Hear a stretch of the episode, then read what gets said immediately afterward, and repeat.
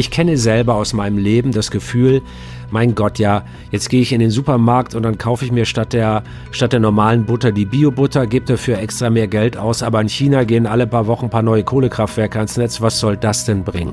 hier mal sich ein Stück Macht zurückzuholen und mal das Gefühl zu haben, so, Freunde, ich warte jetzt mal nicht auf die nächste EU-Verordnung, die irgendwas mit der Landwirtschaft macht, sondern ich tue jetzt mal selber was und dabei spare ich auch noch Geld und habe gute Laune. Hey, das ist doch mal die richtige Haltung, wenn man die Umwelt retten will. Ich möchte niemandem vorschreiben, was zu tun ist, aber ich möchte alle aufrufen zu gucken, was könnt ihr tun. Mit offenen Augen ins Abenteuer. Das ist der Weltwach-Podcast mit Erik Lorenz. Hallo ihr Lieben und herzlich willkommen zu dieser, wie ich finde, sehr, sehr spannenden Weltwachfolge. Und in ihr geht es um eine Zwickmühle, in der die Menschheit steckt. Sie hat die Lebensmittelversorgung in weiten Teilen der Welt so sicher gemacht wie noch nie. Es sah zwischenzeitlich sogar so aus, als könnten wir den Welthunger besiegen. Und zwar mit künstlichen Düngemitteln, Pestiziden und der Industrialisierung der Landwirtschaft. Aber jetzt erleben wir leider mittlerweile die Kehrseite all dessen. Die Kehrseite, die den gesamten Planeten und damit unsere Existenz bedroht. Intensive Agrarwirtschaft laugt die Böden aus, Regenwälder werden gerodet, Monokulturen lassen Pflanzen und Tiere aussterben, die wir zum Erhalt der Erde dringend brauchen. Und all das heizt auch noch den Klimawandel an. Im Buch Eat It, die Menschheit ernähren und dabei die Welt retten, versucht Dirk Steffens gemeinsam mit Marlene Göring herauszufinden, welchen Regeln die internationale Nahrungsmittelproduktion eigentlich folgt und welche gefährlichen Konsequenzen das für unseren Planeten hat. Er erklärt, wie im globalen Netz der Nahrung alles miteinander zusammenhängt, vom Sojafeld in Brasilien bis zum Schweinestall in Brandenburg. Und er zeigt auf, wie wir durch kluge Entscheidungen bei der Produktion und Auswahl unseres Essens eine lebenswerte Zukunft gestalten können. Ja, und einige dieser Erkenntnisse, die er bei Recherchen in verschiedensten Regionen der Welt erlangte, teilt er nun also hier bei uns in dieser Folge. Und darüber freue ich mich wirklich sehr, denn das äh, gebe ich gerne unumwunden zu. Er gehört zu meinen absoluten Lieblingsgästen hier bei Weltwach. Dirk ist einer der bekanntesten und renommiertesten Wissenschaftsjournalisten Deutschlands. Er ist Dokumentarfilmer, TV-Moderator und Buchautor und er ist bei alledem spezialisiert auf Umwelt- und Naturthemen. Er hat jahrelang die Dokus von Terra X im ZDF moderiert und seit 2022 arbeitet er nun für die Film- und Printredaktionen von Geo. Für seine Arbeit wurde er mit zahlreichen Preisen ausgezeichnet, darunter mittlerweile das Bundesverdienstkreuz, aber auch der Heinz Sielmann Ehrenpreis, der Walter Scheel Preis, die Goldene Kamera und der Deutsche Fernsehpreis. Und als Krönung des Ganzen war er bereits auch schon bei Weltwach zu Gast, nämlich in Folge 252. Darin hat er, wie ich finde, sehr, sehr mitreißend über die fragile Macht der Natur gesprochen. Ja, und nun also die zweite Runde mit Dirk. Ich wünsche euch dabei viel Freude und los geht's. Hallo Dirk, herzlich willkommen zurück bei Weltwach. Ich freue mich über die neue Runde. Hi. Ich freue mich auch. Hallo. Ja, du hast zusammen mit deiner Freundin und Geokollegin Marlene Göring, die ähm, durfte ich auch schon interviewen für einen anderen Podcast, das ist eine wirklich tolle Journalistin. Äh, mit ihr hast du zusammen ein Buch geschrieben mit dem Titel, ich erwähnte es schon in der Einführung, Edith, die Menschheit ernähren und dabei die Welt retten. Und äh, darüber möchte ich heute sehr gerne mit dir sprechen für diejenigen Hörenden, die jetzt direkt den erhobenen Zeigefinger vor sich sehen und vielleicht sofort befürchten, dass sie sich jetzt gleich eine Stunde lang anhören sollen, was sie alles nicht mehr essen dürfen, Müssen wir jetzt eine Predigt erwarten von dir, von euch zum richtigen, zum falschen Essen? Oder worum geht's euch? Nein, Nur, dass wir wissen, worauf müssen wir uns einstellen? Eine Stunde schlechte Laune oder? Ähm Nein, gar nicht, gar nicht. Also erstmal gilt ja die Grundregel, die ich ja sowieso immer. Das Einzige, was ich wirklich predige, ist dieser eine Satz: äh, Es gibt zum Optimismus keine vernünftige Alternative. Und das muss die Grundhaltung bei allem sein. Aber trotzdem muss man sich Probleme natürlich genau angucken. Und jetzt bin ich ja schon sehr lange, über Jahrzehnte in diesem Beruf des Wissenschaftsjournalisten tätig, der sich die Umweltentwicklung auf der Welt anguckt. Und mhm. da kommt man dann irgendwann zu dem Schluss ähm, oder stellt sich die Frage, was ist eigentlich das größte Ökoproblem von allen auf diesem Planeten? Denn wenn man die Welt retten will, dann äh, fängt man ja sinnvollerweise bei dem größten Problem an. Mhm. Äh, dann hat man mehr Zeit, um all die anderen Probleme vernünftig und mit Augenmaß zu lösen. Und anders als vielleicht viele jetzt glauben, ist das größte Ökoproblem nicht der Autoverkehr oder der Flugverkehr oder Kohlekraftwerke oder all das, worüber wir immer so viel streiten, sondern es ist unser Essen. Und da genau genommen auch nicht so sehr oder nicht nur, was wir essen, sondern vor allem die Frage, wie und wo werden diese Nahrungsmittel produziert. Und wenn man sich das genauer anguckt, dann äh, wird es tatsächlich erstmal bitter. Dann stellt man nämlich fest, dass wir diese Erde in einem Maße ausbeuten, dass äh, äh, nicht mehr lange tragbar ist. Wie du so schön formulierst oder ihr im Buch, ähm, es geht nicht um Wurst oder Veggie, sondern es geht eben darum, wie unser Essen produziert wird, wo es herkommt und so weiter. Ihr schreibt dazu, dass das globale Ernährungssystem für gut ein Drittel aller Treibhausgase verantwortlich ist. Und dann zusätzlich natürlich auch noch eine der Hauptursachen für die Abholzung der Wälder und so weiter. Also in der Tat ein und dringliches und Problem. Artensterben und Flächenverbrauch und so weiter und so weiter. Also es ist eben so, egal welcher Ökospur du folgst, du landest am Ende fast immer auf irgendeinem Maisfeld oder so oder auf irgendeinem industriell betriebenen Bauernhof. Und das ist erstmal wichtig zu wissen. Also die Art und Weise, wie wir unser Essen produzieren, ist der größte Hebel, den wir haben, wenn wir Natur schützen wollen. Also lasst uns doch auch, und das ist dann vielleicht tatsächlich ein bisschen der Prediger-Sound, also lasst uns doch bitte zuerst über das wichtigste Thema von allen streiten und erst danach über die Frage, ob es denn jetzt wirklich schlimmer ist, ein SUV zu fahren oder ein Campervan.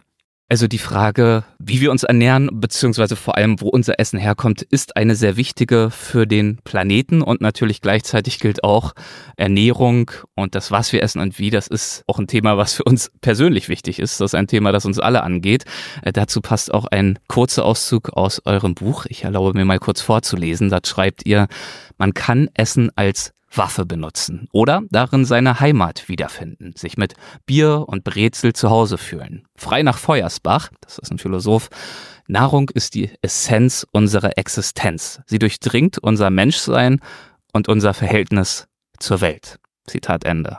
Ja, und dieser großen Bedeutung entsprechend ist es eben Thema, zu dem auch jeder und jede eine Meinung hat, nicht wahr? Ähm, für die einen ist Ernährung eher so eine Art Lifestyle-Frage, für die anderen ist es vor allem eine politische, wieder andere ähm, sprechen vor allem moralisch darüber. Und ich habe das Gefühl, über wenig wird so leidenschaftlich gestritten wie ums richtige Essen. Das sind ja fast schon ideologische Kämpfe. Also da begebt ihr euch auch in ein gewisses, naja, Terrain, wo gewisse Spannungen herrschen. Oh ja, und äh, an den Resonanzen merkt man das auch. Also natürlich gibt es wie immer die grob geschätzt 90 Prozent äh, Vernünftigen in der Mitte, aber äh, von den Rändern dieser Diskussion äh, da befinden sich hier ähm, zum Beispiel Menschen, die sich vegan ernähren und äh, das aber nicht einfach nur tun, weil sie sich gerne vegan ernähren oder gute Gründe dafür haben. Vegane Ernährung ist ja auch sehr vernünftig aus vielerlei Gründen, mhm. äh, die daraus aber so eine Art Religion gemacht haben und Andersdenkende dann auch, ähm, sage ich mal, nicht immer so freundlich behandeln. Also von da kommt Geschimpfe. Und vom, vom anderen Ende der Fahnenstange, also da, wo industrielle Landwirtschaft betrieben wird, also von einigen Bauern, von Bäuerinnen habe ich es jetzt noch nicht bekommen, das waren tatsächlich alles so äh, Männer, die sich dann eher so anhören wie, ihr habt doch keine Ahnung, ich bin hier der Bauer. Ähm, das sind so die beiden Ränder, von denen man Geschimpfe kriegt, aber die 90 Prozent in der Mitte reagieren sehr positiv.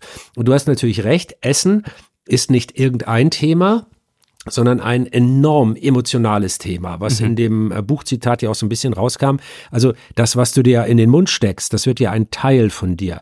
Deine Identität, deine Heimat, deine Kultur, deine Tradition, alles manifestiert sich in diesem Essen, sogar deine eigene Persönlichkeit. Also ob du es jetzt reinschaufelst wie ein Irrer, äh, das Leckerste zuerst, oder ob du immer sehr höflich wartest und äh, also man kann ja auch viel von einem Charakter, von einer Persönlichkeit schon am Essverhalten sogar ablesen. Selbst Religionen haben durch teilweise sehr dezidierte äh, Speisevorschriften oder Verzichtsvorschriften dem Essen so eine, eine zusätzliche Bedeutung gegeben. Und deshalb sage ich immer, Essen ist was fürs Gefühl in erster Linie. Und man kann, man kann das Thema nicht mit einem Rechenschieber behandeln. Also ich kann nicht nur mit dem Argument, vegan ist umweltfreundlicher, in Klammern, eine Aussage, die vollständig korrekt ist, Klammer zu. Mhm. Äh, dennoch kann man eben nicht nur mit diesem Argument, das hat geringere Treibhausgasemissionen, den Leuten sagen, jetzt darfst du keine Bratwurst mehr essen.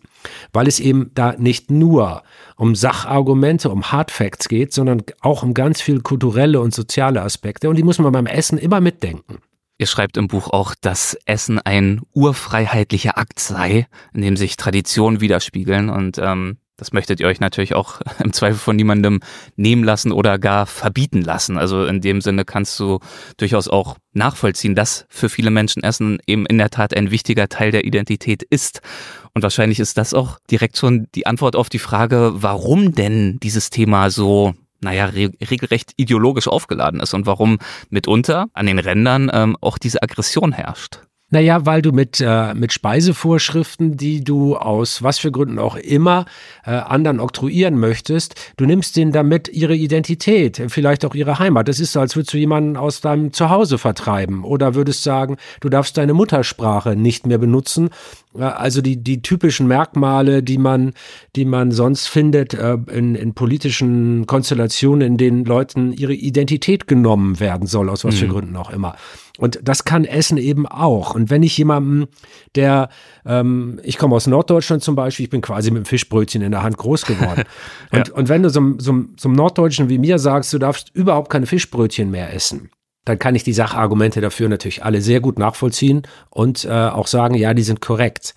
Und dennoch bleibt da eben ein, ein großer Teil in mir, der sagt, ja, aber das bin auch ich, das ist meine Kultur, meine Tradition, äh, das ist mein Leben und woher nimmst du dir eigentlich das Recht, mir jetzt vorzuschreiben, äh, wie ich zu leben habe? Und das ist genau der Punkt. Und wir müssen einmal, ähm, finde ich, ein bisschen vorsichtiger damit umgehen bei Diskussionen, als wir es bisher tun in Umweltdiskussionen. Äh, ist ja egal, ob du über das Essen redest oder über den Einbau einer neuen Heizung oder übers Autofahren oder darf ich noch in Urlaub fliegen. Ähm, sobald solche Diskussionen sowas Verbietendes und Vorschreibendes kriegen, kommt man oft an den Punkt, dass man das Gegenteil von dem bewirkt, was man möchte. Hm. Ähm, man überzeugt Menschen nämlich nicht davon, dass mehr Umweltschutz sinnvoll ist, sondern man evoziert eine soziale Reaktanz, um es mal so ein bisschen äh, im Sozi Sozial, äh, Soziologendeutsch irgendwie zu formulieren. Also eine Gegenwehr, eine, eine, eine, Abwehrreaktion am deutlichsten zu sehen bei den Klimaklebern im Moment, hm. Die zwar die richtigen Sachargumente auf ihrer Seite haben, ganz ohne Frage, aber in der Art und Weise, wie sie auf diese Argumente aufmerksam machen, viele Menschen abschrecken und möglicherweise dem Klimaschutz sogar schaden. Und ähnlich ist es, wenn ich mit den richtigen Argumenten für mich entschieden habe, ich ernähre mich vegan, ähm, das aber so laut rausposaune, dass ich allen anderen damit auf den Keks gehe, dann ähm, erreiche ich vielleicht manchmal das Gegenteil von dem, was ich erreichen möchte. Also Toleranz, Höflichkeit, Verständnis für andere. Das sind immer noch die richtigen Rezepte für, eine, für ein wirklich leckeres Menü in Sachen Kommunikation. Und wie macht ihr es konkret im Buch? Was wollt ihr kommunizieren, wenn es jetzt dann offenbar kein konkreter Leitfaden ist, was ich jetzt noch, äh, wie häufig essen darf und soll? Wir sagen keinem Menschen, was er essen soll oder nicht essen soll, sondern erstmal geht es darum, die wissenschaftlichen Zusammenhänge aufzudecken. Was macht eigentlich die Nahrungsmittelproduktion gerade mit der Erde? Und das sind mhm. teilweise wirklich fürchterliche Zahlen. Also man kann zum Beispiel mal in 20 Sekunden erzählen, ähm, wenn ich, ich grill zum Beispiel gern, ich hau mir da eine Bratwurst auf meinen Grill in Deutschland. Die Deutschen essen pro Sekunde 200 Bratwürste, das sind mehrere Milliarden pro Jahr. Wenn man es mal ganz grob rechnet, ganz grob durch den Fleischwolf rechnet, Acht konventionelle Bratwürste verursachen im schlimmsten Fall ein Quadratmeter Regenwaldabholzung in Brasilien. Warum? Konventionelle Bratwurst kommt aus der Massentierhaltung, da wird Kraftfutter verfüttert, dafür braucht man Soja, das kommt überwiegend aus Brasilien und für den Sojaanbau wird Regenwald abgeholzt. Also hat meine Bratwurst ganz direkt was mit dem Klimawandel zu tun. Mhm. Das heißt nicht, ich bin schuld am Klimawandel mit meiner Bratwurst, aber ich kann eben auch nicht behaupten, ich hätte gar nichts damit zu tun. Und Zusammenhänge dieser Art aufzuzeigen, zu belegen und deutlich zu erklären, das ist erstmal ein großer Teil des Buches, damit man versteht, was passiert da eigentlich.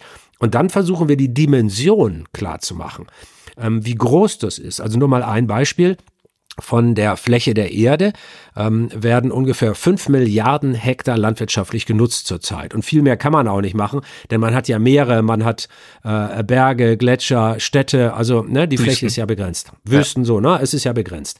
Und bei 8 Milliarden Menschen und 5 Milliarden Hektar landwirtschaftlicher Fläche kommst du schon mal auf die erstaunliche Erkenntnis, für jeden Menschen steht weniger als ein Hektar zur Verfügung, um ihn sein Leben lang zu ernähren. Also stell dich mal auf ein normales Fußballfeld, guck dich um. Weniger als das ist auf diesem Planeten Platz, um dich zu ernähren. Eigentlich ja? unvorstellbar. Unvorstellbar. Und diese Fläche wird immer kleiner. Aus zwei Gründen. Zum einen, weil die Weltbevölkerung steigt und zum anderen, und das ist jetzt ein selbstgemachtes Problem, weil die landwirtschaftliche Fläche, die wir nutzen können, immer kleiner wird. Wir verlieren von diesen fünf Milliarden zwölf Millionen Hektar fruchtbaren Boden pro Jahr. Und zwar durch die Art und Weise oder wegen der Art und Weise, in der wir den Boden behandeln. Also zu schwere Maschinen, äh, die den Boden verdichten, sowas wie Umflügen, äh, äh, um den Boden dann Dürre, Erosionen durch Wind und Wasser auszusetzen.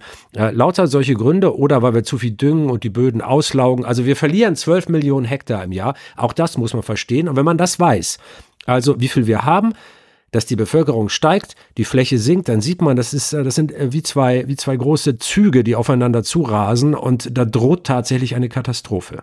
Ja, und diese drohende Katastrophe, die versucht ihr herunterzubrechen. Du hast gerade dieses äh, wunderbare Beispiel mit der Bratwurst gebracht, das ja deutlich macht, genau wie du sagst, wir sind jetzt nicht individuell unbedingt schuld am Klimawandel, aber es gibt jedenfalls definitiv direkte Zusammenhänge zwischen dem Verhalten jedes Einzelnen von uns und den Folgen für die Umwelt. Aber ich habe so das Gefühl, uns dieser individuellen Verantwortung und auch unserer individuellen Wirkmächtigkeit bewusst zu werden, das ist gar nicht mehr so einfach in dieser globalisierten Welt, in der ja viele von uns auch den Bezug zu unserem Essen ein gutes Stück weit verloren haben. Ja, äh, nicht nur ein gutes Stück weit. Also wir haben, wenn wir doch mal ehrlich sind, äh, als normaler Supermarktkunde, so wie ich ja auch einer bin, mhm. hat man die Verbindung zu seinem Essen völlig verloren. Wenn ich ganz ehrlich bin, bei den meisten Produkten, die ich da in meinen Einkaufswagen lege, weiß ich nicht, von wem die, wo und unter welchen Umständen hergestellt worden sind und was für Folgen das hat irgendwo auf der Welt. Wie zum Beispiel bei der Bratwurst. Ich meine, wer denkt denn bei seiner Bratwurst daran, dass dafür im Bundesstaat Pará in äh, Brasilien Indigene ermordet werden von der Sojamafia, die neue Anbauflächen sich illegal ähm, verschaffen will. Also an sowas kann man nicht denken. Und was du sagst, ähm, dass wir uns dessen nicht bewusst sind, wie wichtig unsere individuellen kleinen alltäglichen Entscheidungen sind, das liegt natürlich auch daran, dass so viele verschiedene Reize und Informationen inzwischen auf uns einprasseln, dass man ja manchmal das Gefühl hat, ich kann jetzt nicht mehr, äh, es macht mich total irre. Äh, für was soll ich denn noch alles verantwortlich sein? Und egal, was ich tue, mein T-Shirt aus Baumwolle ist angeblich schlecht, wie ich meine Wohnung heize, ist angeblich schlecht, Autofahren ist schlecht, wenn ich in Urlaub fahre, ist auch schlecht, ja. was ich esse, ist schlecht. Und das ist genau der Fehler. Also wir sind die ganze Zeit damit beschäftigt, mit dem Finger auf andere, manchmal auch auf uns selbst zu zeigen, aber wir suchen die ganze Zeit nur Schuldige. Und ähm, es wäre viel hilfreicher, wenn wir viel mehr auf Lösungen zeigen würden und ein bisschen bessere Laune dabei hätten, denn mit schlechter Laune äh, ist man weniger produktiv, würde ja. ich mal behaupten. Und diese Portion gute Laune, äh, die verabreichen wir gleich auch noch, indem wir uns die Lösung ganz konkret anschauen. Aber ich würde mich ganz gern vorher noch ein bisschen mit äh, deinen, mit euren Recherchen vor Ort beschäftigen. Denn du hast gerade zum Beispiel Brasilien angesprochen, die Sojafelder dort, die Sojamafia, die äh, tatsächlich Menschen auch umbringt. Äh, das sind ja keine Fakten, die du irgendwo bei einer schnellen äh, Google-Recherche aufgetan hast, sondern ihr wart, du mit deinem Team tatsächlich an verschiedensten Orten weltweit unterwegs. Ihr habt euch umgeschaut, um diese Probleme, über die wir hier sprechen, besser zu verstehen und auch Lösungsmöglichkeiten besser zu durchdringen. Und ihr wart eben zum Beispiel im Amazonas in Brasilien. Deswegen äh, die Frage, warum wart ihr dort? Was, was habt ihr dort erlebt und erfahren? Ja, ich bin ja grundsätzlich auch nicht so der Typ Google-Recherche. Das ist immer gut, um mit irgendwas anzufangen, aber eben das kann nur ein Anfang sein. Und ich äh, bin der Meinung, als guter Journalist oder als gute Journalistin muss man immer noch hinfahren, anfassen, fühlen, mit Menschen reden, selber sehen, selber ausprobieren. dann kriegt man noch mal eine zusätzliche Ebene des Verstehens für Probleme. Und im Bundesstaat Pará in Brasilien, dazu muss man wissen, das ist äh, einer der Bundesstaaten, äh, in dem ganz besonders viel Soja angebaut wird und wo ganz besonders viel Regenwald immer noch illegal abgeholzt wird, obwohl das ja eigentlich verboten ist inzwischen oder per Selbsterklärung eigentlich nicht mehr stattfinden sollte. Wir sind dahin gefahren in Zusammenarbeit mit einem Kriminologen aus den Niederlanden und der hat uns äh, zusammengebracht mit Indigenführern, zum Beispiel mit Häuptling Dada. Äh, der war inzwischen auch schon mal bei Papst, der Papst hat ihn auch eingeladen. Und dieser Mann zum Beispiel ist, weil er sich für die Gebietsansprüche der Indigenen einsetzt, was natürlich äh, den Interessen der Sojamafia entgegenläuft, äh, ist der entführt worden, der ist brutal gefoltert worden, aus seinem Umfeld sind Menschen auch umgebracht worden. Also wir reden richtig von ganz blutiger, ungefilterter, mafiöser Gewalt. Und ich hab, wir haben solche Leute getroffen. Wir sind dann auch selber in indigenen Dörfer reingefahren, in die sogenannte Konfliktzone, da wo diese Auseinandersetzungen sind, wo die Polizei in dem Ruf steht, sehr korrupt zu sein. Und tatsächlich findet man da eben Flächen, die gerade eben erst abgeholzt worden sind obwohl das ja verboten ist und laut äh, Soja-Moratorium äh, schon lange gar nicht mehr stattfindet. Und dann gibt es äh, eine Straße, den sogenannten Soja-Highway, der über dreieinhalbtausend Kilometer durch dieses Gebiet, Gebiet führt. Und diese große Straße, auf der äh, ein Sojatruck nach dem anderen lang fährt äh, während der Erntezeit, die endet genau vor dem Werkstor von Cargill. Und Cargill ist einer der größten äh, Agrar- Konzerne auf diesem Planeten, einer der ganz großen, mhm. äh, die, die vertreiben logistisch viele, äh, ganz viel Soja auf der Welt und die haben dann ein großes Terminal. Und von diesem Terminal, ähm, das wir gefilmt haben, auch die Verladung von Soja auf Schiffe, haben wir mal ein Schiff getrackt. Da gibt es so technische Möglichkeiten, so ein Schiff zu tracken, welches Schiff wann wohin fährt. Und das fuhr dann tatsächlich von da nach Hamburg, in meine Heimatstadt. Da wurde das Soja ausgeladen, äh, auf kleinere Schiffe, dann nach Bramsche gebracht, also ins Herz der deutschen Schweinemastkultur. Und wenn man dann dazu noch weiß, dass nach, ein, nach äh, den Ergebnissen einer EU-weiten Studie ungefähr 20 Prozent, das ist eine sehr große Zahl, 20 Prozent des Sojas in Europa von illegal abgeholzten Feldern stammt, dann weißt du eben, dass deine Bratwurst sehr wohl was mit der illegalen Abholzung des Regenwaldes zu tun hat und damit eben auch mit dem Klimawandel, der Ahrtalflut und den Dürren, die unsere Landwirtschaft plagen. Also die ganzen Dinge sind miteinander connected. Um das wirklich zu verstehen, muss man eben mal hinfahren. Ja, ihr schreibt im Buch auch, dass im brasilianischen Amazonasgebiet sich die Sojaanbaufläche allein in den vergangenen 20 Jahren mehr als verzehnfacht hat, was natürlich ein Wahnsinn ist. Ähm, geht natürlich ja, der Regenwald Dingen, für drauf. Vor allen Dingen, wenn man bedenkt, dass uns gleichzeitig als Verbrauchern erzählt wird, es wird gar kein Regenwald mehr abgeholzt. Ganz genau.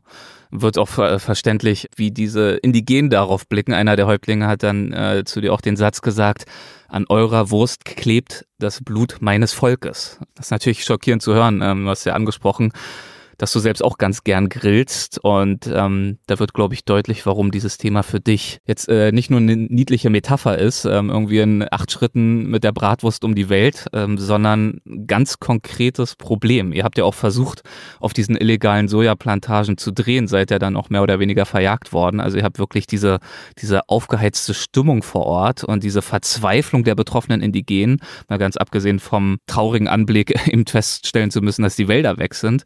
All das das habt ihr wirklich vor Ort miterlebt und auch mitgefühlt. Ja, aber bevor wir jetzt in äh, Weltschmerz, Trauer und äh, Resignation versinken, es gibt das dann macht dich aus, dass ja. du das eben nicht tust, sondern ja. rechtzeitig gegensteuerst. Ja, und es gibt manchmal, manchmal so einfache Lösungen. Also ja. für mich persönlich mhm. jetzt zum Beispiel gibt es die Lösung, ich will die nicht verallgemeinern. Jeder Mensch soll mhm. selbst entscheiden, wie er damit umgeht, äh, wenn er diese Informationen hat. Für mich persönlich ähm, der ich jetzt zum Glück auch ein bisschen wohlhabend äh, bin und mir Bioprodukte im Supermarkt leisten kann. Das kann ja leider nicht jeder Mensch, aber ich kann es. Ich kaufe jetzt, wenn ich grille, nur noch Bio-Bratwürste, weil wir eben auch deutlich zeigen können, bei vernünftigen Bio-Labeln steckt in so einer Bio-Bratwurst eben überhaupt kein Soja aus Brasilien. Das heißt, für eine Bio-Bratwurst fällt überhaupt kein Regenwaldbaum. Und zumindest dieses eine Problem habe ich damit schon mal gelöst. Das ist gut. Und wie äh, weitere Probleme gelöst werden können, wie gesagt, ich verspreche, dazu kommen wir. Eine andere Örtlichkeit, eine andere Station, die ich wahnsinnig spannend äh, fand bei eurer Recherche, ich glaube, das war sogar eure erste Recherchereise für dieses Projekt, war Uganda. Ähm, warum wart ihr dort? Wir sind äh, sehr schnell auf die Problematik des Bodens gestoßen. Also äh, man kann das vielleicht in dem Satz zusammenfassen, auf der Erde wird inzwischen die Erde knapp. Wir haben mhm. vorhin ja schon mal kurz drüber gesprochen, wir verlieren ungefähr 12 Millionen Hektar pro Jahr. Wir brauchen aber gleichzeitig mehr Lebensmittel. Äh, die Prognose lautet, dass sich der Bedarf an Lebensmitteln in den kommenden Jahrzehnten noch einmal verdoppeln wird. Da wir aber die Anbaufläche nicht vergrößern können, muss man sich ja die Frage stellen, wo soll denn das Zeug herkommen? Und da gibt es viele Ansätze äh, der bodenlosen Landwirtschaft, ähm, also Landwirtschaft, die nicht darauf angewiesen ist oder Nahrungsmittelerzeugung, die nicht darauf angewiesen ist, dass Dinge in der Erde wachsen. Ähm, mhm. Zum Beispiel Insekten werden in Europa ja groß diskutiert seit einigen Monaten und auch schon Jahren, äh, ob man nicht teilweise Fleisch durch Insekten ersetzen kann, äh, Insektenmehl und solche Sachen. Und Uganda hat da eben eine jahrhundertealte Tradition Da gibt es äh, ähm, einmal im Jahr die Zeit der Ensenene, so werden da diese kleinen grünen Grashüpfer genannt, die, die Heuschrecken. Und die werden da traditionell eben geerntet und gegessen. Sind übrigens auch relativ lecker. Äh, ein echtes Superfood, wenn man das mal ähm, so biochemisch äh, ein bisschen untersucht. Stecken unheimlich viele tolle Nährstoffe drin. Äh, es, es wirkt um Mineralstoffe. Sehr gesundes Zeug. Äh, man braucht noch nicht mal Fett, um die zu braten, weil die so viel Körperfett haben. Einfach rein in die Pfanne braten ein bisschen Salz drauf, super Sache. Hat auch so eine nussige Note, kann man gut essen. Und die werden da seit Jahrhunderten geerntet und da kann man ja mal sich das genau anschauen und überlegen, kann sowas auch ein Modell für Europa sein? Also Insektennahrung. Das ist in Asien verbreitet, in Afrika hat das lange Traditionen. Aber hier kommt dann wieder der Aspekt rein, so einfach ist das nicht. Ne? Das ist wieder dieses Rechenschieber. Okay, Insekten sind ein bisschen umweltfreundlicher als Schweinefleisch oder Rinder, also essen wir dann die. Das ist nicht nachgedacht, sondern nur nachgerechnet. Äh, denn natürlich gehört es zu unserer Tradition, wenn du ins Fußball, in Fußballstadion gehst oder an eine, eine, eine Pommesbude, da bestellst du dir eine Currywurst. Mhm. Und bestellst du dir jetzt stattdessen einen Insektenburger? Wie hoch ist die Wahrscheinlichkeit, dass in naher Zukunft sehr viele Menschen in Deutschland sich Insektenburger statt Currywurst bestellen? Hm, ich habe da so meine Zweifel.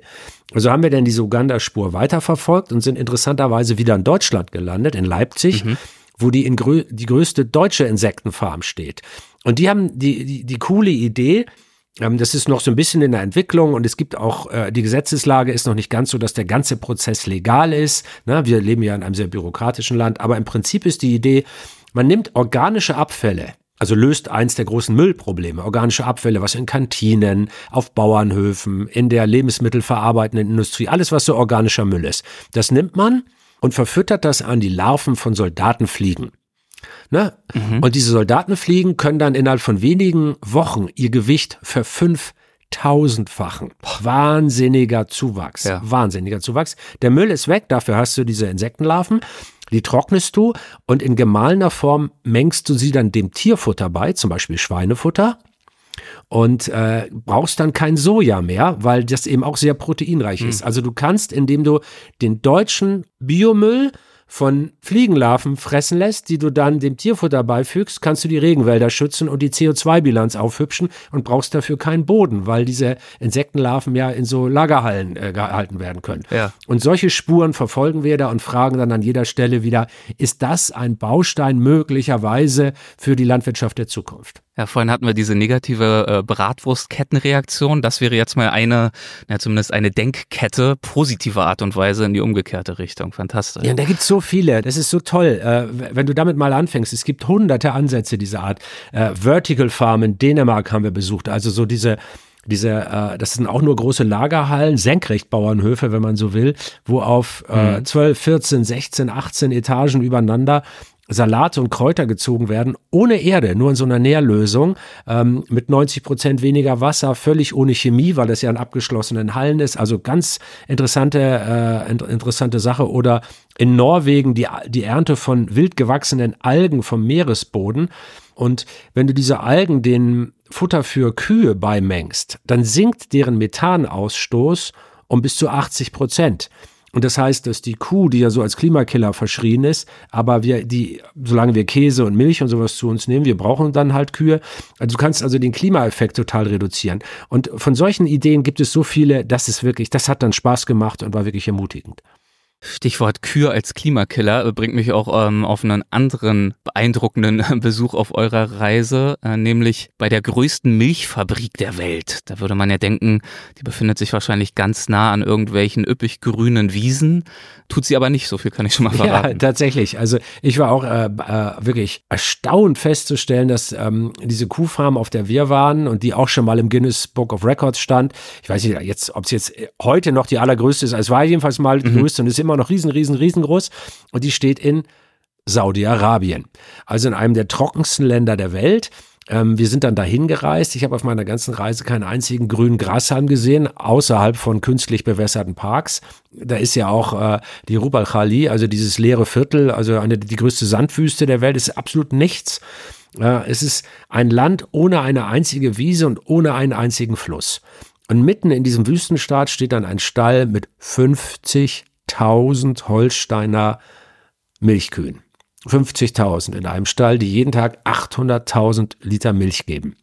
Das ist sehr beeindruckend, das zu sehen. Das Tierwohl ist übrigens völlig okay im Vergleich zu deutschen Stellen. Also das ist hier nicht der Punkt, aber der Ökologe. Freilauf, Platz, ein bisschen Freilauf, schön klar. gekühlt. Also es äh, Ja, die haben ist so eine- wahrscheinlich nicht gemütlich, aber besser als an manchen deutschen Stellen schon. Ja, genau so. Und die haben da so eine, so eine, nicht eine Air Condition, sondern so eine Cow Condition, könnte man sagen, so eine, Mhm. so eine Wasserzerstäubungsanlage, die die Kühe runterkühlt, damit die nicht bei 50 Grad äh, so gestresst sind. Äh, 50 Grad gehen ja auf keine Kuhhaut. Ne? äh, da, da sinkt Sehr gut, das ist so die, das Level an Wortspielen, äh, das auch ich zu schätzen weiß. Das ja, Sehr gut. Und, und Ja. äh, also die, die, die Milchleistung der Kühe sinkt dann rapide, ne? wenn du die, Mhm. wenn die über 30 Grad warm werden. Also musst du die immer so ein bisschen runterkühlen und so. Also Tierwohl ist okay, aber dieser industrielle Maßstab von Tierhaltung, also da sind Tiere wirklich keine Geschöpfe mehr, sondern nur noch äh, Nummern in den Bilanzen.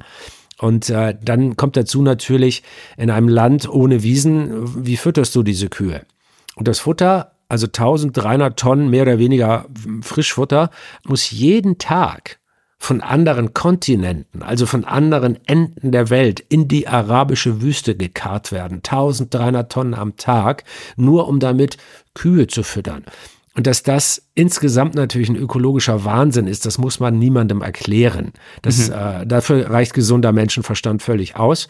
Und sich sowas anzuschauen und sich zu fragen, warum machen die Leute das? Wie funktioniert diese globale Nahrungsmittelindustrie? Das ist ja auch immer ganz wichtig. Es sind wirklich wenige Großkonzerne auf diesem Planeten, die einen ganz großen Teil unserer Ernährung kontrollieren. Also wenn du zum Beispiel äh, sagst, ich gehe in den USA äh, mal irgendwie zu Kentucky Fried Chicken oder ich gehe in Deutschland irgendwo hin, wo ich Hühnchen esse oder meinetwegen auch in Japan, dann isst du im Prinzip immer die gleichen Hähnchen. Denn es gibt auf der Welt nur vier Mastzuchtlinien, vier Hybridarten von vier großen Konzernen, die äh, den kompletten großindustriellen kommerziellen Hähnchenmarkt auf der Welt dominieren. Also egal wohin du gehst, bei einem dieser vier Konzerne klingelt die Kasse. Äh, Von den kleinen biologischen Nischen mal abgesehen, wo Liebhaber oder arme Menschen ihre eigenen Hühnchen züchten. Und so ist das inzwischen alles organisiert. Und das ist wirklich verrückt. Ja, die Industrialisierung der Landwirtschaft. Ihr bringt dafür auch noch andere Beispiele. Du hattest gerade Vertical Farming angesprochen, was ja eine wunderbare Idee ist. Der Gegenentwurf dazu, den habt ihr in China besucht, ein Schweinehochhaus in China, ähm, kann man im Buch nachlesen. Also auch das ein Beispiel ähm, für diesen Umstand, dass Tiere wirklich oftmals nur noch Investitionsgüter eigentlich sind und keine Lebewesen mehr. Ihr schreibt dazu im Buch auch, Zitat, ein Nutztier ist im Verständnis der meisten Menschen nur eine etwas diffus definierte Entität irgendwo zwischen Stein und Mensch. Ja, und ähm, ich kann mir vorstellen, wenn man diese Tiere dann wie du vor Ort sieht, äh, dann ist das sicherlich schwer verdaulich. Und auf der anderen Seite brauchen wir ja aber eben auch eine hohe Effizienz in der Landwirtschaft, nicht wahr? Also man kann jetzt immer drauf bashen, dass das eben alles so seelenlos vonstatten geht. Und gleichzeitig ist das natürlich, also zumindest Effizienz grundsätzlich, ähm, auch eine der Voraussetzungen dafür, hast du ja auch schon angeführt und ausgeführt, eine wachsende Menschheit ernähren zu können. Und ähm, naja, da sind wir wieder bei der Erkenntnis, dass es zumindest äh, super simple Antworten und Wahrheiten in dieser ganzen äh, Problematik nicht zu geben scheint. So, da bist du beim dem Kernsatz meines Berufslebens. Also wenn, wenn, wenn ich in, oder? Ja, ähm, aber auch irgendwie wieder schön, weil Mhm. ähm, man hat einen ganz einfachen Populisten- und Demagogenfilter. Wann immer es ein komplexes Problem gibt, egal ob das jetzt Klimawandel, Welternährung, Mobilität oder was auch immer ist, wann immer man über so wirklich komplexe Themen redet und irgendjemand um die Ecke kommt und eine einfache Antwort anbietet, dann geht bei mir die ganz große heulende Laterne an und sagt, falsch, falsch, falsch. Also es gibt auf so komplexe Probleme keine einfachen Antworten und vor allen Dingen auch keine singulären. Man hat nicht, man kann nicht sagen, wir essen jetzt alle vegan und dann sind alle Probleme auf einmal gelöst. Vieles wäre besser dann, ohne Frage, aber es gibt trotzdem noch eine ganze Menge Probleme. Die Sachen hängen dann schon immer ziemlich komplex zusammen. Ähm, und das Gute ist also daran, dass die Sachen so komplex sind. Ähm, man erkennt sofort, wer ein Populist ist oder keine Ahnung hat. Das ist, das ist die gute Sache. Die anstrengende Sache ist, man muss immer weiter suchen nach immer neuen Antworten und sich immer weiterentwickeln und manchmal auch eigene Überzeugungen über Bord werfen. Und das äh, tun ja viele Menschen nicht so gern.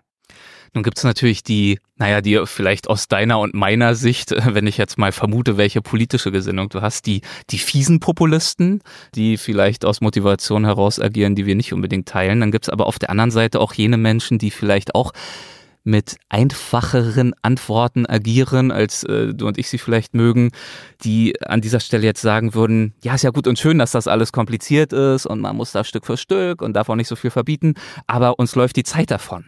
Wir haben jetzt keine Zeit, noch äh, 10, 20 Jahre zu warten, bis sich das gesellschaftliche Klima ganz langsam durchsickernd ähm, hinreichend verändert hat. Ja, da, ähm, aber das ist das Klimakleber-Argument. Mhm. Und äh, wenn ich mir jetzt die ersten Sozialstudien anschaue, die es zum Thema, ähm, was macht die Bewegung der Klimakleber äh, mit, dem, mit dem Klimaschutz, dann weisen die bisherigen Ergebnisse darauf hin, dass, ich, dass es dazu führt, dass sich viele Menschen von den Klimaschutzforderungen abwenden. Also, mal kurz gesagt, weil die sagen, wir haben nicht mehr genug Zeit und müssen jetzt einen Wandel ganz schnell erzwingen, verzögern sie den Wandel unfreiwillig. Und äh, das ist ja wieder genau der Punkt. Wir leben in einer Gott sei es gedankt, in einer demokratischen, freien Gesellschaft. Und da gibt es ein Grundgesetz, das man einfach nicht antasten kann. Vor dem gesellschaftlichen Wandel steht die gesellschaftliche Mehrheit. So funktioniert eine demokratische Gesellschaft. Und nur wenn ich jetzt irgendwie der Meinung bin, ich weiß es besser, ich habe äh, als einziger den richtigen Timing-Kalender in der Hand und weiß, wann es höchste Zeit ist, und deshalb könnte ich den anderen jetzt vorschreiben, wie sie sich zu verhalten haben, dann habe ich das Prinzip einer Demokratie nicht verstanden. Und das ist nicht gut. So wohlmeinend man dann auch sein kann, das äh, fällt dann eben leider in die Rubrik gut gemeint und schlecht gemacht. Also man muss Menschen überzeugen. Und wenn wir das nicht schaffen, dann müssen wir halt gemeinsam die Folgen tragen. Ihr bringt zum Beispiel eine Zahl, das ist eine Prognose der UN-Ernährungsorganisation.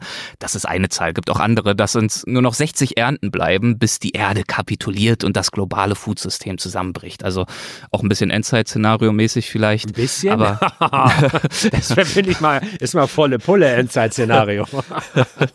ja, macht einem schon ein bisschen Sorge, oder? Wenn wir bei der Zahl bleiben. 60 Ernten noch, dann äh, wird's dünn. Ja, ich, ich finde es gar nicht schlimm, dass sie das gesagt haben, obwohl das ein bisschen unseriös zugespitzt ist. Aber ja. trotzdem, äh, das ist das, natürlich darf man und muss man im Journalismus ja auch oder auch in der öffentlichen Debatte ab und zu mal ein bisschen zuspitzen.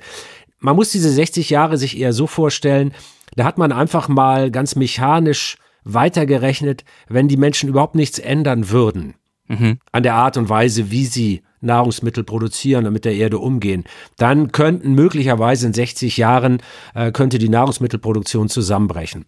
Aber so ist es ja nicht. Also die Systeme verändern sich ja ständig. Guck mal, es gibt auf der Welt Millionen, viele Millionen Menschen, die zum Beispiel mit Landwirtschaft befasst sind. Und viele, viele, viele von denen haben jeden Tag ein paar neue Ideen, wie man irgendwas besser machen kann. Und deshalb sind diese 60 Jahre zwar mechanisch gedacht irgendwie ganz okay und liefern eine schöne Schlagzeile, aber das ist natürlich nicht das realistische Szenario. Also niemand muss jetzt äh, heute Abend gleich den Kaufvertrag für sein Haus unterzeichnen, weil er denkt, ist ja ein paar Jahrzehnten sowieso alles vorbei. Also nein, die Welt wird nicht untergehen. Das ist nur eine hochgerechnete Zahl, um deutlich zu machen, wie groß das Problem gerade ist. Aber da wir ganz viele Lösungen haben, und ich behaupte, wir haben immer eine Lösung mehr, als wir Probleme haben, wird die Welt in 60 Jahren nicht untergehen was für mich diese Zahl verdeutlicht, in der Tat ist einfach nochmal vielleicht auch simplifiziert, deutlich zu machen, unsere Ressourcen sind endlich. Hast du ja auch schon angeführt. Ja, also genau. die Weltbevölkerung steigt, die Ackerflächen nehmen ab, also es besteht Handlungsbedarf. Und klar, ähm, der besteht auch dringend. Ich finde den Punkt auch wichtig, den du anführst. Es wäre sicherlich ein Fehler, aus dieser Dringlichkeit heraus die Schlussfolgerung zu ziehen, dass ich jetzt irgendwas ganz schnell erzwingen lassen muss. Denn wäre vielleicht hilfreich für den Planeten, wenn das ginge. Da es aber faktisch nicht funktioniert, bringt uns das auch nichts, wenn wir im den gegenteiligen Effekt erzielen, sondern wir müssen die Menschen mitnehmen, wir müssen Wissen vermitteln, Verständnis erzeugen. Das versucht er ja eben auch unter anderem mit diesem Buch. Und in diesem Buch schreibt ihr unter anderem, und das klingt ja wieder sehr hoffnungsfroh, wenn alle mitziehen, können wir den Planeten gesund essen. Das, äh, das klingt toll, das klingt regelrecht appetitlich. Ähm, ich muss nicht verzichten, nicht haben, sondern kann durchs Essen, durchs Genießen regelrecht Gutes tun. Äh, klingt ja fast zu schön, um wahr zu sein. Ja, wenn man den Satz nur so stehen lässt und nicht weiter hinterfragt, ist der auch zu schön, um wahr zu sein. Natürlich kommen ist ja da noch ein paar hundert Seiten. Ja. ja, da kommen noch ein paar hundert Seiten. Das ist natürlich so die Anfangsschlagzeile, aber sie ist mhm. eben auch nicht falsch. Denn was wir zum einen damit sagen wollen, ist, wir unterschätzen oft den Einfluss, den wir haben. Ich kenne selber aus meinem Leben das Gefühl, mein Gott, ja, jetzt gehe ich in den Supermarkt und dann kaufe ich mir statt der, statt der normalen Butter die Biobutter, gebe dafür extra mehr Geld aus, aber in China gehen alle paar Wochen ein paar neue Kohlekraftwerke ans Netz. Was soll das denn bringen? Also mhm. dieses Gefühl der Machtlosigkeit kenne ich natürlich selber nur zu gut aus meinem eigenen Leben. Aber wenn man dann mal anfängt nachzudenken, allein in Deutschland sind wir 84 Millionen. Jetzt stell dir mal vor, 84 Millionen Leute würden nur noch Bio-Butter kaufen. Mal in Klammern, unrealistisch vorausgesetzt, alle können sich das leisten, Klammer zu. Ne? Dann würde sich sofort die Art und Weise der Tierhaltung in der Rinderwirtschaft verändern. Sofort. Und jetzt stell dir mal vor, es gibt globale Trends, sich anders zu ernähren. Und die gibt es ja tatsächlich. Dann kriegst du plötzlich mit, was für eine Macht wir alle haben mit unseren kleinen täglichen Entscheidungen. Natürlich, wenn ich das alleine entscheide, ändert sich die Welt nicht, aber ich bin ja nur einer von vielen und wenn viele andere sich auch so entscheiden, ändert das eine ganze Menge.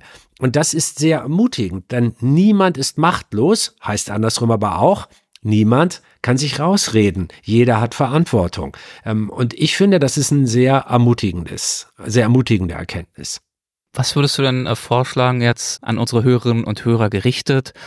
Normaler Mensch, nicht super reich, nicht super arm, hin und wieder mal in Urlaub, ähm, ein, zwei Autos pro Familie. Wie können wir dieser Verantwortung gerecht werden? Und ich weiß, das ist jetzt eine ziemlich große Frage. Ja, also auch da wieder, es gibt natürlich nicht die eine Antwort, die auf mhm. alle Familien und Singles und Menschen in der Stadt und auf dem Land gleichermaßen zutreffen kann. Äh, allein das ist schon Quatsch. Es gibt keine pauschale Antwort. Was ich sagen würde ist, jeder Mensch kann doch in seinem Leben mal gucken, wo habe ich hier eigentlich ein paar Stellschrauben? Brauche ich wirklich zwei Autos? Oder ist im Kinderzimmer eigentlich immer das Fenster auf, obwohl die Heizung auf ist? Oder muss ich wirklich jeden Tag Fleisch essen? Fleisch essen ist ja auch, wenn ich mir eine Scheibe Wurst aufs Brötchen morgens lege. Äh, kann ich nicht wenigstens ab und zu mal drauf verzichten? Und kann ich mir vielleicht ab und zu mal Bioprodukte leisten, wenn mein Budget es schon nicht hergibt, dass ich nur noch sowas kaufe? Also ich möchte niemandem vorschreiben, was zu tun ist, aber ich möchte alle aufrufen zu gucken, was könnt ihr tun. Überhaupt glaube ich, dass das eine viel schönere Haltung ist. Ich bin so ein norddeutscher Dickkopf, ich bin hinterm Deich groß geworden und äh, die Leute aus meiner Gegend reagieren sehr allergisch, wenn man ihnen vorsch wenn jemand um die Ecke kommt und sagt, hör mal, ich weiß besser als du, was zu tun ist, mach das mal so. Da würde mhm. ich schon aus Prinzip dagegen sein, ähm, auch wenn dieser Mensch vielleicht gar nicht Unrecht hat. Aber deshalb ist es mein wirklich freundlicher Aufruf, guck doch mal, was geht denn in deinem Leben? Also, äh, wo kaufst du deine Klamotten? Welchen Urlaub buchst du? Wie warm ist dein Haus? Welch, wie legst du deinen Arbeitsweg zurück? Äh, na, wie viele Lebensmittel schmeißt du weg? Ein Riesenhebel, Lebensmittel wegschmeißen, ein Riesenthema, wo man äh, nicht nur nichts ausgeben muss, sondern sogar noch Geld spart, wenn man das ein bisschen cleverer macht und dabei einen Riesenbeitrag zum Umweltschutz leistet. Lauter solche Punkte. Also ich glaube daran, dass die meisten Menschen auf diesem Planeten halbwegs intelligent, halbwegs vernünftig und halbwegs wohlwollend sind. Und an all die ist diese Nachricht äh, gesendet, bitteschön. Also guckt doch mal, was ihr machen könnt. Und wenn jeder ein bisschen macht, stell mal vor, jeder Mensch würde etwas ein bisschen besser machen. In der Summe ist das dann so viel. Und es wacht ja kein Landwirt keine Supermarktmanagerin oder äh, kein Industriemanager äh, aus der Nahrungsmittelindustrie morgens auf und überlegt sich, so, wie kann ich denn heute mal möglichst viel Natur zerstören? Niemand denkt so. Was die denken, und das ist völlig legitim und auch übrigens sehr anständig ist, wie kann ich denn meinen Betrieb heute profitabel führen? So muss ja auch ein Landwirt denken. Alles andere wäre ja Wahnsinn. Mhm. Und wir müssen ist dieses halt ganze Bauernbashing oftmals ehrlicherweise blöd. auch ein bisschen am ja. Ziel vorbei. Bauernbashing ist blöd. Äh, ja. äh, deshalb müssen wir überlegen, wie können wir denn diese Menschen in die Lage versetzen, ihre Aufgabe, nämlich diesen Betrieb profitabel zu führen, äh, so zu leben, ohne dass dabei möglichst viel Umwelt drauf geht. Und das geht eben nicht, wenn ich jedes Mal, wenn ich in den Supermarkt renne, immer nur das billigste ne-, Lebensmittel kaufe, obwohl ich mir vielleicht das biologische auch leisten könnte. Da fängt's mal an. Ja, deswegen hast du irgendwo an anderer Stelle auch mal gesagt, fand ich auch sehr schön pointiert. Was in ihrem Kühlschrank steht, ist vermutlich wichtiger, als ob sie in den Urlaub fliegen. Wir streiten oft ja. über die falschen Dinge. Also da hast du es angesprochen, es war einer deiner Punkte Lebensmittelverschwendung. Genau. Da fängt es ja schon an. Einfach mal damit anzufangen, den eigenen Kühlschrank besser zu managen. Und das hört sich, ich weiß, das hört sich banal an und klein und unwichtig. Aber, und äh, sorry, wenn ich einfüge, weil du, du holst mich gerade sehr ab. Wenn ich dir so zuhöre bei diesem ganzen freundlichen Impulse geben und ähm, quasi ohne Verzicht mit guter Laune äh, die Welt retten, sind genau immer diese zwei Stimmen in meinem Kopf. Zum einen denke ja. ich, ja, ja, genau, wunderbar, es äh, klingt äh, toll. Und auf der anderen Seite befürchte ich dann wieder, ja, das ist so ein, so ein Feel-Good, Welt retten, kann das funktionieren? Bisher ja Naja, nicht so ist ja richtig. nicht- aber was ja ist die nicht- Alternative? Es ist ja auch nicht ganz ohne Verzicht. Das ist ja auch nicht richtig. Also es Mhm. ist ja schon Verzicht, wenn du, wenn du jemand bist, der wirklich jeden Tag Fleisch isst. Und davon gibt es sehr viele Menschen. Dann äh, ist der Appell ja schon, hinterfragt das doch mal, ob das wirklich notwendig ist. Es verlangt ja niemand, dass du gar kein Fleisch mehr isst. Ja. Aber muss es denn wirklich siebenmal die Woche sein? Und Verzicht ist eben auch, wenn ich erwarte, dass Menschen sich ein bisschen mehr Gedanken um ihre Ernährung machen und um ihre Nahrungsmittel. Also wir, wir um, um das mal mit ein paar Zahlen, damit das nicht nur so viel gut Quatsch ist, ne? äh, äh, von all den Lebensmitteln, die wir auf diesem Planeten produzieren, von allen, schmeißen wir ein Drittel wieder weg. Und wenn du dir das mal vorstellst, ein Drittel von all den Lebensmitteln auf der Welt, wie viel Flächen, wie viel Gülle, wie viel Dünger, wie viel schwere Maschinen, wie viel Logistik, wie viel Weiterverarbeitung, wie viel Menschenkraft da drin steckt. Und das sind ja auch alles Dinge, die ökologische Kosten haben, also die Umwelt schädigen.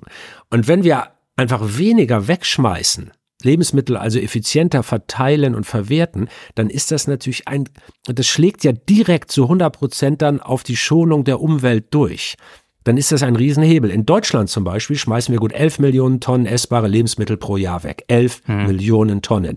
Und 59 Prozent davon schmeißen die Privathaushalte weg. Also nicht Landwirtschaft, Industrie, Logistik und Handel und so, sondern wir Menschen aus unserem Kühlschrank zum Beispiel. Einfach, weil wir unseren Einkauf nicht richtig planen, weil wir zu viel kochen, weil wir die Reste aus dem Restaurant nicht mitnehmen.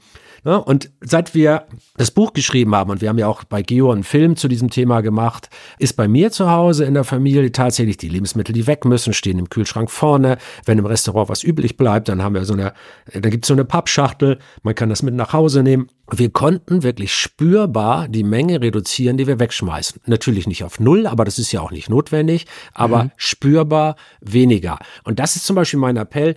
Streitet euch mal ähm, bitte ein paar Monate nicht über Autos, Flugreisen und äh, Heizungsgesetze, sondern managt alle euren Kühlschrank besser. Ihr spart Geld dabei, weil ihr weniger wegschmeißt und deshalb weniger kaufen müsst. Man muss keine andere Partei wählen. Es braucht keine Gesetze, keine Verbote, keinen Verzicht und ihr tut was wirklich Gutes. Das, und das hat direkten Impact. Also das ist doch mal ein toller erster Schritt, der Spaß macht auch noch. Definitiv und er macht noch mehr Spaß, wenn man sich ja auch vergegenwärtigt, dass eine gute Ernährung ja nicht nur gut für den Planeten ist, sondern ja auch noch gut für den eigenen Körper. Also im Zweifel auch äh, gesünder ist. Das ist ja auch noch ein ganz netter Nebeneffekt. Ja, niemand hat was dagegen. Ja, und äh, zudem, also deine Ausführungen leuchten auch deshalb ganz besonders ein, weil wir ja oft auch, ähm, naja, Ausflüchte vorschieben. Also nicht nur nach dem Motto, ich kann mir kein Bio leisten, sondern auch, ja, da müsste doch erstmal die Politik was machen, da müsste doch erstmal die Landwirtschaft äh, modernisiert werden, bevor ich jetzt gefragt bin. Das sind doch alles Themen, die ihr im Buch auch anschneidet. Aber bevor wir darauf warten und das dann auch gleichzeitig als, als Ausrede nehmen, uns unserer eigenen Verantwortung zu entziehen, unserer eigenen Wirkmächtigkeit, können wir direkt loslegen. Und ja, und vor allen Dingen ist, hilft das auch gegen diesen, diesen Lebens- und Weltfrust, den ja im Moment viele schieben. Ist ja Mhm. auch verständlich bei den vielen Krisen verschiedenster Art, die auf uns alle einprasseln. Aber äh, hier mal sich ein Stück Macht zurückzuholen und mal das Gefühl zu haben, so, Freunde, ich warte jetzt mal nicht auf die nächste EU-Verordnung, die irgendwas mit der Landwirtschaft macht, sondern ich tue jetzt mal selber was und dabei spare ich auch noch Geld und habe gute Laune. Hey, das ist doch mal die richtige Haltung, wenn man die Umwelt retten will. Wie ist bei alledem Haltung schaffen, Umwelt retten, informieren? Naja, also es sind komplexe Themen, die wir besprochen haben. Wie ist bei alledem dein Selbstverständnis von dir und deiner Rolle als Wissenschaftsjournalist? Also es gibt ja immer diesen, äh, äh, manchmal werde ich angekündigt in Talkshows oder so als Umweltaktivist, Mhm. ne? was ich ja gar nicht bin. Also äh, ich bin in, gut, ich bin äh, Botschafter des WWF, aber der ist ja inzwischen mehr so der quasi amtliche TÜV des Umweltschutzes. Das ist ja jetzt nicht vergleichbar mit Organisationen wie Letzte Generation oder sowas, ne? Also oder Ende Gelände oder oder wie auch was auch immer. Davon mal abgesehen, bin ich bin ich niemand, der sich auf der Straße festklebt. Ich bin gar kein Aktivist. Aber ich finde, ein Journalist muss eine Haltung haben. Da gibt es ja diese Diskussion um Haltungsjournalismus, aber schon der Begriff ähm, ist da verwirrend. Es gibt nämlich einen sehr wichtigen Unterschied zwischen Haltung und Meinung. Also, wenn wir mal in den politischen Journalismus gucken, den, das habe ich ja mal gelernt, da komme ich ja mal her. Also, eine Haltung ist, dass auch ein Journalist unter der Journalismus insgesamt als bei uns ja so oft äh, stolz verkündete vierte Gewalt im Staat ein Teil, ein wichtiger Baustein der Demokratie ist. Also ist hier die Haltung äh, der Journalistin oder des Journalisten, des guten Journalisten, der guten Journalistin, ähm, die Demokratie ist etwas, woran ich mitarbeiten möchte durch meine Arbeit. Haltung ist also, ich bin für Demokratie. Meinung wäre, wenn ich sage, CDU, FDP, SPD oder Grüne sind die beste Partei dafür. Das ist Meinung. Und das hat im Journalismus dann nichts zu suchen. Aber Haltung ist Demokratie, ist hier die Form, die Gesellschaftsform, die ich befürworte. Und in meinem Bereich, dem Wissenschaftsjournalismus, dem Naturjournalismus, bedeutet das, Erhaltung der Lebensgrundlagen muss die Haltung sein. Also Klimawandel leugnen oder ignorieren, dass wir Menschen gerade unsere eigenen Lebensgrundlagen vernichten, das ist keine Haltung, sondern das ist blöd und verantwortungslos. Haltung ist also, die Lebensgrundlagen müssen erhalten werden. Eine Meinung wäre jetzt, wenn ich verkünden würde, Windräder sind dafür der genau richtige oder der genau falsche Weg. Da kann man aus verschiedenen Gründen unterschiedlicher Meinung an unterschiedlichen Orten zu unterschiedlichen Zeiten sein. Mhm. Das gebe ich gerne zu. Aber grundsätzlich bin ich natürlich der Meinung, Lebensgrundlagen erhalten. Äh, besser gesagt, ich habe die Haltung, Lebensgrundlagen erhalten. Meinungen sind dann, welche Partei kann das am besten oder welche Mittel. Und das mache ich nicht. Und deshalb bin ich auch kein Aktivist. Genau für diese Haltung. Unter anderem hast du ja unlängst sogar auch das Bundesverdienstkreuz erhalten. Äh, dementsprechend herzlichen Glückwunsch auch dafür. Ja, danke schön. Ähm, hat mich sehr gefreut, das mitzubekommen. Ähm, und zum Thema Wissenschaftsjournalisten mit Haltung äh, fällt mir neben dir auch noch ein anderer Kollege ein von dir, der auch schon mal bei uns zu Gast war vor längerer Zeit, Ranga Yogeshwar. Ja. Und ähm, wenn wir jetzt gerade über dieses ganze Thema sprechen, kommt mir vielleicht, äh, ist das zum Abschluss des Gesprächs noch ganz nett als Anekdote, ähm, eine kleine, ganz witzige, aber vielleicht auch nachdenklich machende Begebenheit in den Sinn, die ihr beide erlebt habt zusammen, als ihr mal zufällig im gleichen Flieger saßt. Ja, das war irre. Äh, es war ein langer Flug und wir saßen wirklich zufällig äh, da beieinander, der Ranga und ich. Und dann äh, werden wir, irgendwann kommt der, kommt der, der Steward, der Service-Mensch, äh, also zu uns und sagt, Mensch, dass Sie beide hier sind, ist ja toll und so. Aber jetzt, wo Sie beide da sind, äh, na, dann bittet er uns da vorne ins Cockpit und da ist der Pilot und dann fragen die uns allen erstes, jetzt, wo Sie beide mal da sind, jetzt geben Sie doch mal zu, das mit dem Klimawandel, das ist doch gar nicht so, oder? Äh, das muss man. Pilot, also ihr seid vorne ins Cockpit, der Pilot, Hallo ja, ja, sagen, und die, das waren die Fragen des Piloten dann. Ja, das ist schon irre, ne? Und ja. äh, dass sie also wirklich der Meinung waren, jetzt, wo wir mal nicht im Fernsehen sind, würden wir zugeben, dass wir uns das mit dem Klimawandel alles nur ausgedacht haben. Und ja. verrückte Haltung. Sind bei euch ja ist auch einfach unfassbar. Also als ich das gehört habe, diese Geschichte diese Frage euch beiden zu stellen und dann auch noch gestellt von einem Piloten, also viel besser ja. geht's eigentlich nicht. Ja, und dann auf dem Weg zurück zum Platz guckt der Ranger mich, also so wie ich das erinnere, ich müsste das glaube ich nochmal mit Ranger abgleichen, die Details, aber also in meiner Erinnerung ist es so, äh, dass Ranger mich dann nur so anguckte und, und so ganz ganz fassungslos sagte, wir haben völlig versagt. Alles, was wir getan haben, ist sinnlos. Wobei kann man ja auch entgegenhalten, ähm, wahrscheinlich. Also erstmal, ich würde mir natürlich auch Sorgen machen, wenn selbst ein Pilot nicht an den Klimawandel glaubt, ähm, welche physikalischen Gegebenheiten er sonst noch so in Frage stellt. Aber wahrscheinlich ist das ja dann auch weniger eine Frage der Wissenschaftskommunikation, sondern eher eine Frage der individuellen Psychologie, könnte ich mir vorstellen, oder? Ja, Wobei ich jetzt auch nicht, ja, keine Ahnung, ich kenne die Person ja nicht, will das jetzt nicht beurteilen, aber so aus der Ferne wäre das jetzt mal meine küchenpsychologische Einordnung. Und wir müssen eben auch anerkennen, so schmerzhaft es vielleicht auch ist, dass nicht alle Menschen Argumenten zugänglich sind. Also ähm, ich habe es in den vielen Jahren, in denen ich ja auch Teil des öffentlichen Diskurses bin, zum Beispiel noch nie erlebt, dass äh, ein Rassist im Laufe eines Gesprächs äh, durch das Vorbringen guter Argumente davon überzeugt worden ist, dass Rassismus blöd ist mhm. und der dann aus dem Gespräch rausging, ihr habt mich überzeugt, ich bin jetzt kein Rassist mehr. Mir ist kein einziger Fall bekannt, in dem das gelungen wäre. Das heißt, wir, wir überschätzen in den extremen Rändern möglicherweise die Resultate, die wir durch Diskussionen zeitigen können. Und vielleicht ist die Frage irgendwann mal wichtiger. Ähm, klar, wir müssen mit den guten Argumenten die große, große, große, vernünftige Mehrheit informieren, aber wir dürfen auch nicht zu viel Zeit damit verschwenden, Menschen, die gar nicht zuhören wollen, in Talkshows einzuladen und die bekehren zu wollen. Ich weiß nur, in der Anfangszeit vor 20 Jahren auf Podiumsdiskussionen, da waren ja die Journalisten und Journalisten immer noch der Meinung beim Klimawandel, man muss auch die andere Seite hören. Also die, Ja. die meinen, es gibt keinen Klimawandel. Das hat, False Balance, wo dann ein, ein Ja. Leugner und ein Experte sitzt und der Genau. Zuschauer dann das Gefühl hat, ja, so 50-50, ne? Man kann es Genau, so sehen, man genau. kann es auch so sehen. und das ist ganz schlechter Journalismus, ein Grundversagen des Journalismus, wenn man äh, zwischen einer äh, gesicherten Wahrheit und völligem Unsinn glaubt, die Mitte finden zu können. Also ich versuche das mal mit dem Beispiel zu erläutern. Ähm, wenn ein, ein, eine Geophysikerin in einer Talkshow sitzt und sagt, die Erde ist eine Kugel, und da sitzt außerdem ein Mensch, der sagt, die Erde ist eine Scheibe, dann ist guter Journalismus eben nicht, sich neutral zwischen den beiden in der Mitte anzusiedeln, weil das auch schon völliger Schwachsinn ist. Also äh, das unterscheidet vielleicht auch die, den Politikjournalismus vom Wissenschaftsjournalismus. Im Wissenschaftsjournalismus gibt es oft, auch nicht immer, aber oft eben den einen Punkt, an dem die Wahrheit beheimatet ist, während in der Politik natürlich die Wahrheit möglicherweise wirklich sehr oft in der Mitte zu finden ist. Aber, aber bei den Naturwissenschaften verhält es sich etwas anders. Und da kann man, äh, wir haben das zuletzt bei der Corona-Krise ja auch wieder gesehen, äh, da, da sind Impfgegnern und Krankheitsleugnern und äh, Menschen dieser Art viel zu viel Räume gegeben worden, um Nachrichten in die Welt zu blasen, die dann die Öffentlichkeit verunsichert haben. Also da muss der Journalismus auch mehr Verantwortung übernehmen und sagen, wenn jemand Schwachsinn redet, wir überprüfen das vorher, aber wenn jemand Schwachsinn redet, dann darf der bei uns eben auch nicht zu Wort kommen. Hm. Also nicht alle Menschen sind durch äh, wissenschaftliche Fakten, wie schön sie auch aufbereitet sein mögen, zu erreichen, aber viele eben doch. Und ich glaube, hier in unserer Hörerschaft stoßen wir mit auf fruchtbaren Boden. Ich kann mir gleichzeitig auch vorstellen, dass jetzt bei dieser Anekdote, die wir gerade angesprochen haben mit Ranga, einige unserer Hörer ähm, und Hörerinnen jetzt die Stirn in Falten gelegt haben und so gedacht haben, naja, aha, da stehen jetzt zwei Wissenschaftsjournalisten im Cockpit eines Fliegers und äh, blicken auf einen Klimawandel leugnenden Piloten herab, während sie ja selbst in jenem Flieger um die Welt jetten und damit ja auch genau jenes Klima belasten.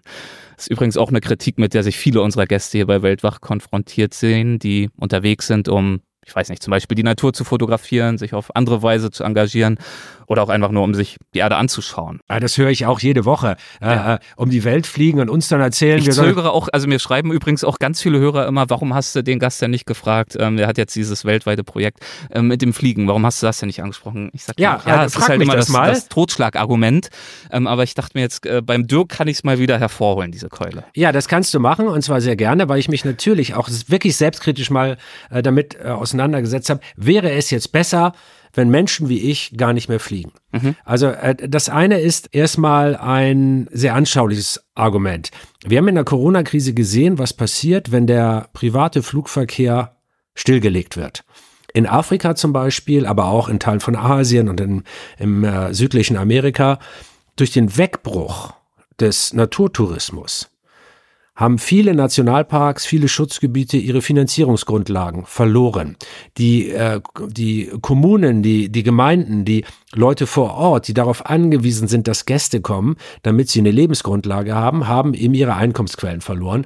Und dann sind massenhaft zu Tausenden und Zehntausenden Ranger nach Hause gelaufen, weil sie nicht mehr bezahlt werden konnten. Und die Wilderei zum Beispiel hat, äh, hat Höhepunkte erreicht wie nie zuvor in der mir bekannten Geschichte. Also das Nichtfliegen war ein bisschen gut fürs Klima, korrekt.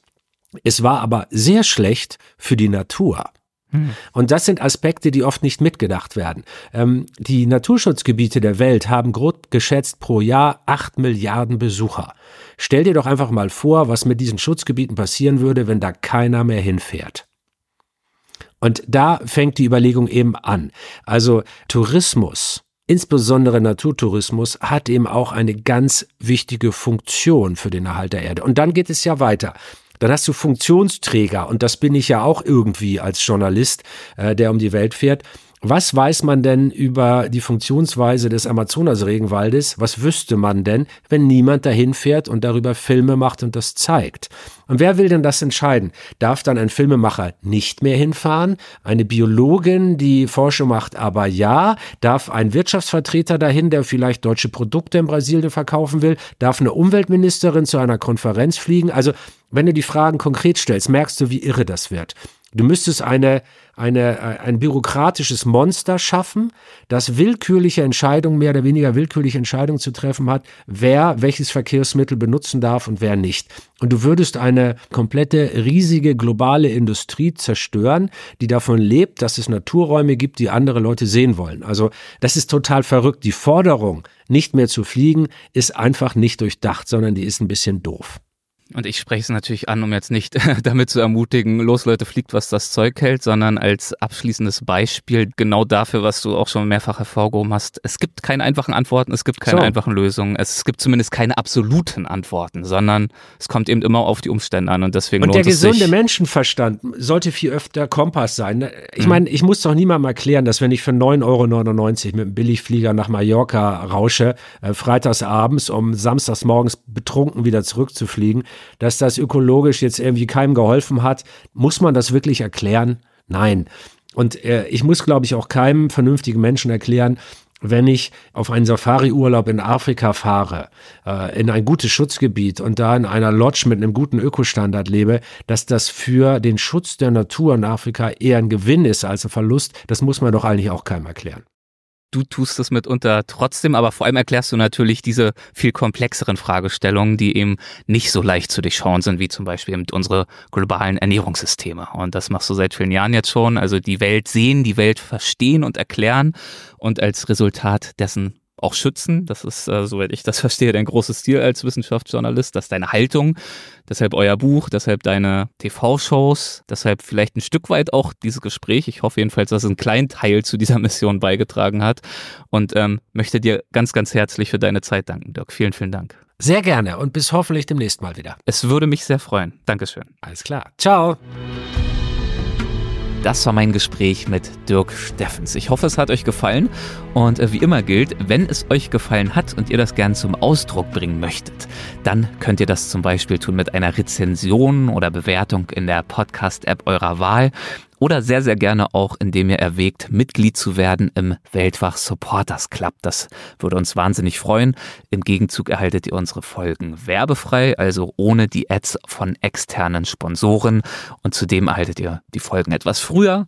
Und je nach Paket erhaltet ihr auch noch die ganzen Plusfolgen, die wir mittlerweile aufgezeichnet haben. Ich glaube, es sind mittlerweile um die 70. Also überlegt doch mal, ob ihr Lust habt, Weltwach auf diese Art und Weise zu unterstützen. Und wenn nicht, auch okay, dann danke ich euch einfach fürs Zuhören. Freut mich sehr, dass ihr dabei gewesen seid. Ich hoffe, ihr konntet euch ein bisschen was mitnehmen aus diesem Gespräch. Nächste Woche gibt es die nächste Folge. Bis dahin, macht es gut. Euer Erik.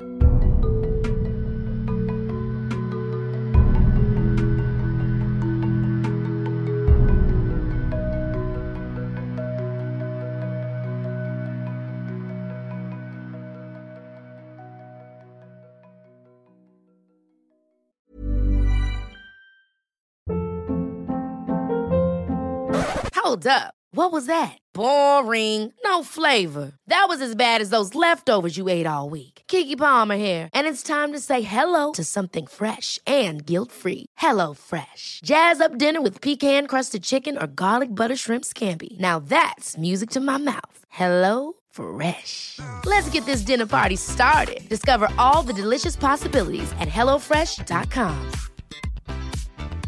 Even when we're on a budget, we still deserve nice things.